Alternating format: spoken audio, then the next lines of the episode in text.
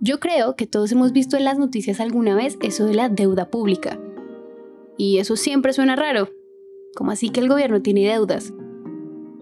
¿Cómo funciona? ¿De dónde viene la plata? ¿Y cómo me afecta a mí?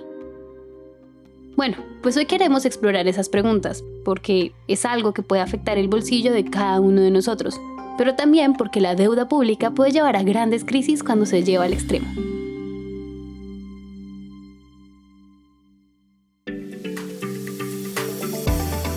Esto es Economía de a pie, un podcast de Bancolombia.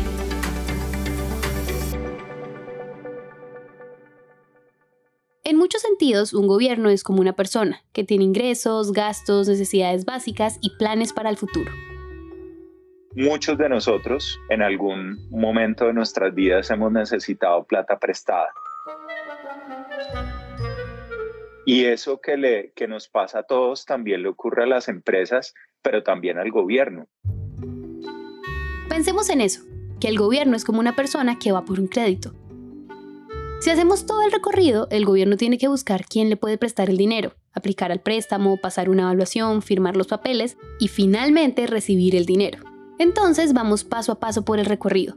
Lo primero es quién le presta a un gobierno. Ya la deuda hoy en día se consigue a través de unos mecanismos en donde los mercados de capitales son los que le dan al gobierno la mayoría de ese financiamiento. Hoy nos acompaña Juan Pablo Espinosa, director del Ares de Investigaciones Económicas en Bancolombia. Y lo que nos está diciendo es clave, porque los gobiernos pueden hacer algo que las personas no pueden hacer, y es emitir esos papeles, los famosos títulos de deuda que todo el tiempo se compran y se venden en el mercado. Y recordemos que ese mercado de capitales es el mismo mercado financiero, en donde se compran y venden acciones de empresas y otros activos, como los que representan la deuda del gobierno de los que estamos hablando hoy.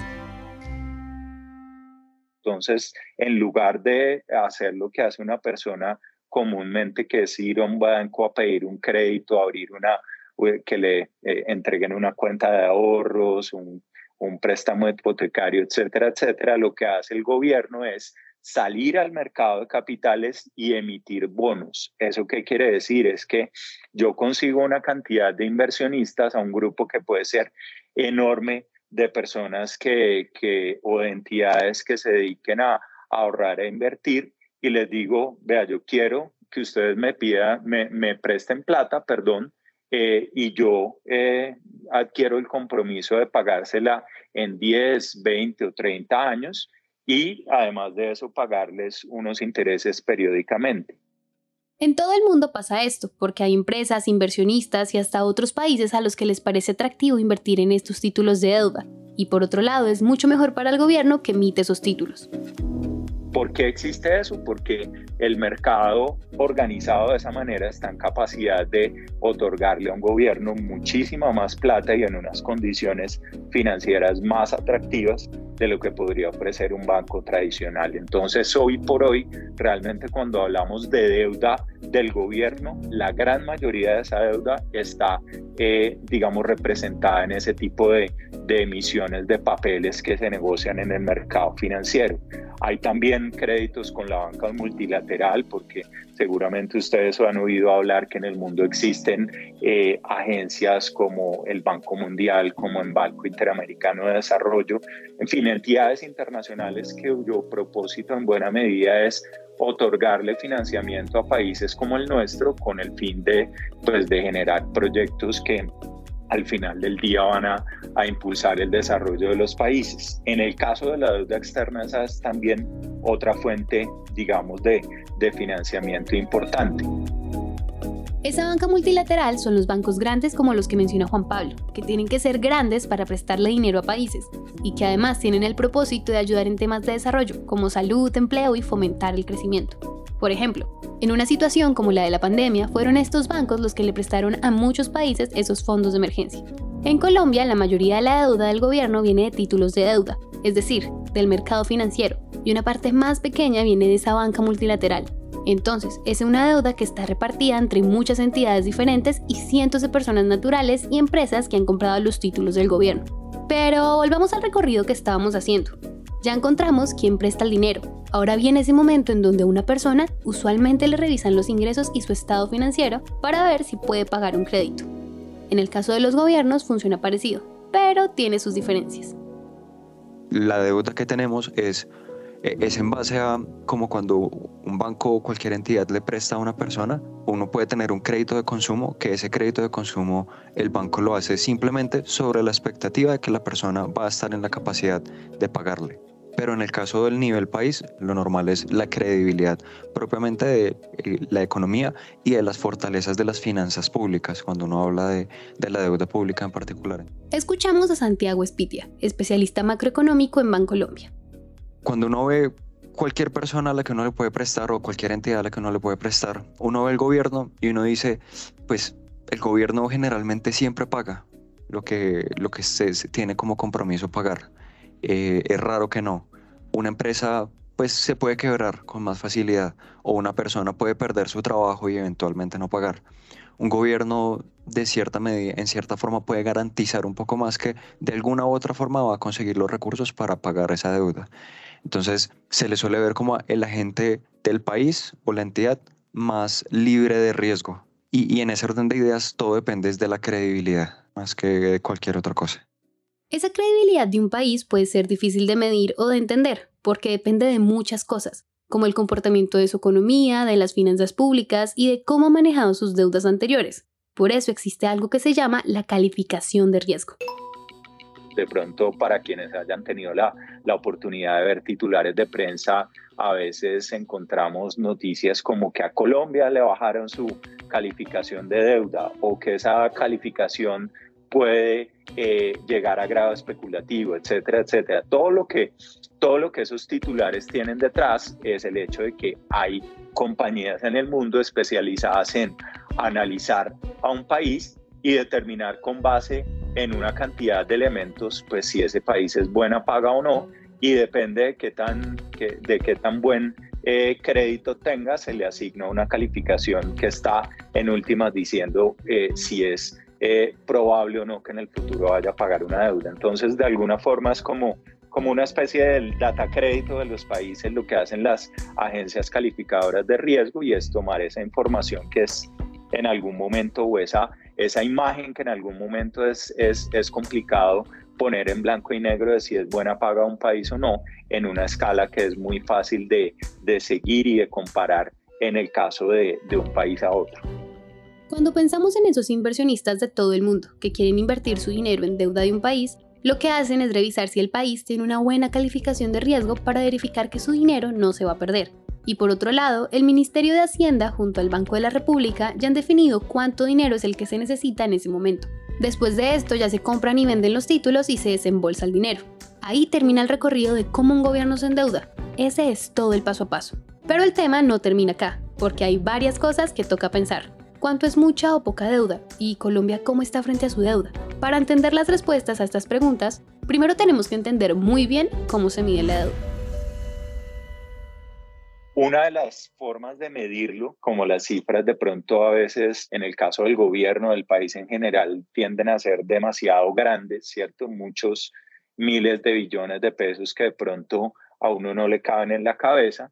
Entonces, una buena manera de, corregir esas cifras y de ponerla, pues, digamos, de una manera un poco más simplificada, es comparando el, el nivel de la deuda con el Producto Interno Bruto del país. Es decir, es como si yo no tuviera, no hubiera el saldo pues de, de mis créditos en pesos, sino que yo dijera, bueno, ¿cuánto me gano al año? Y lo comparo con cuánto debo. Si yo debo la mitad de mis ingresos, significa que mi deuda es el 50% de mis ingresos.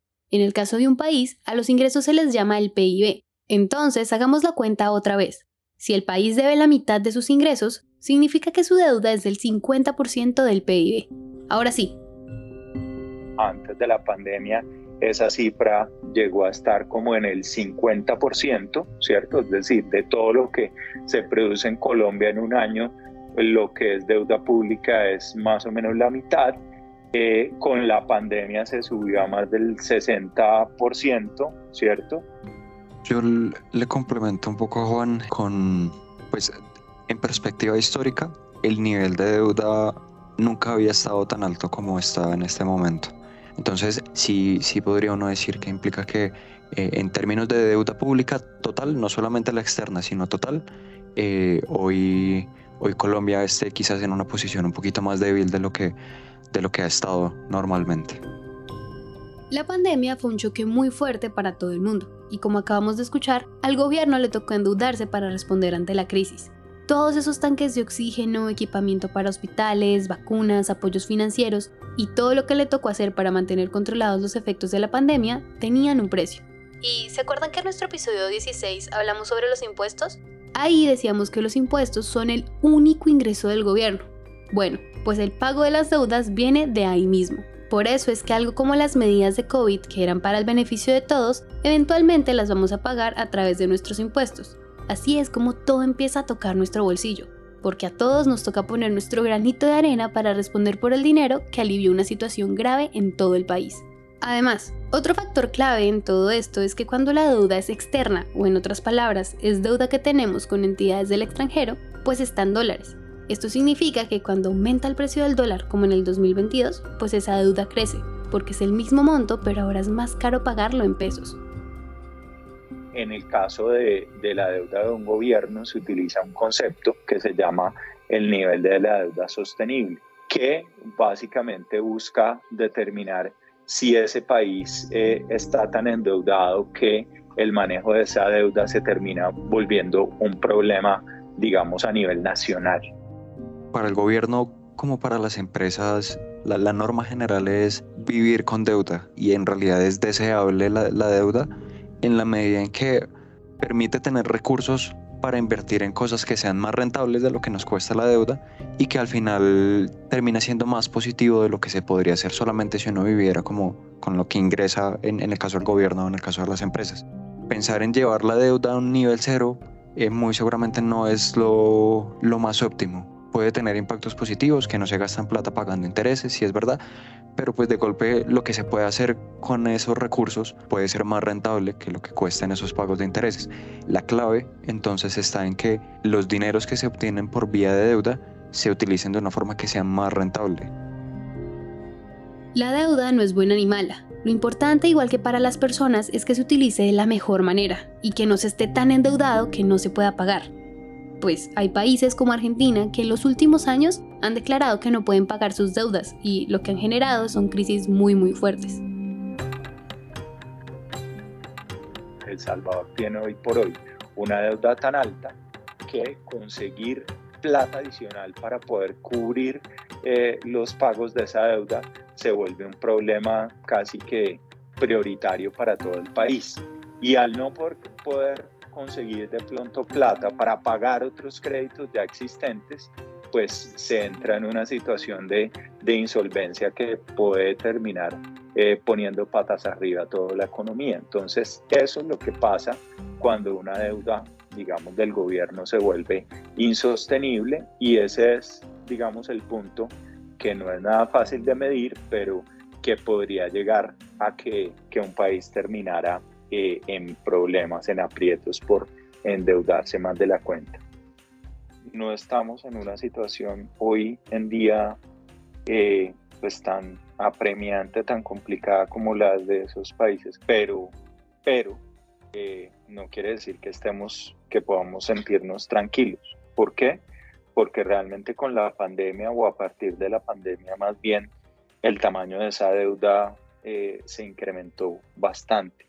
Y por eso es que, por ejemplo, en este momento tenemos una discusión de una reforma tributaria que fue, pues digamos, la primera gran iniciativa económica con la, con la que arrancó este gobierno, eh, justamente por eso, porque después de haberse endeudado tanto en los últimos años, pues llega el momento de, de tomar decisiones responsables y de decir, si seguimos gastando al ritmo que llevamos y no eh, tenemos ingresos suficientes, pues la deuda eh, se va a seguir incrementando y podemos terminar en una situación como la de esos países que están hoy en día tan eh, emproblemados y claramente eso no es deseable para el país. Si la deuda crece y crece, el gobierno necesita recaudar más y más dinero a través de impuestos para pagar. Y si llegáramos al momento en el que la deuda no se puede pagar, todo el país entraría en problemas, porque, como decíamos hace un momento, Ese dinero se utiliza en inversiones de todo tipo, en proyectos que emplean a miles de personas, y el sistema financiero podría tambalearse. En fin, eso es algo que nadie quiere, por eso es que la deuda de los países es necesaria y no es mala, pero en exceso se puede convertir en un gran problema. Eso es todo por hoy. Muchas gracias por escuchar y nos vemos a la próxima.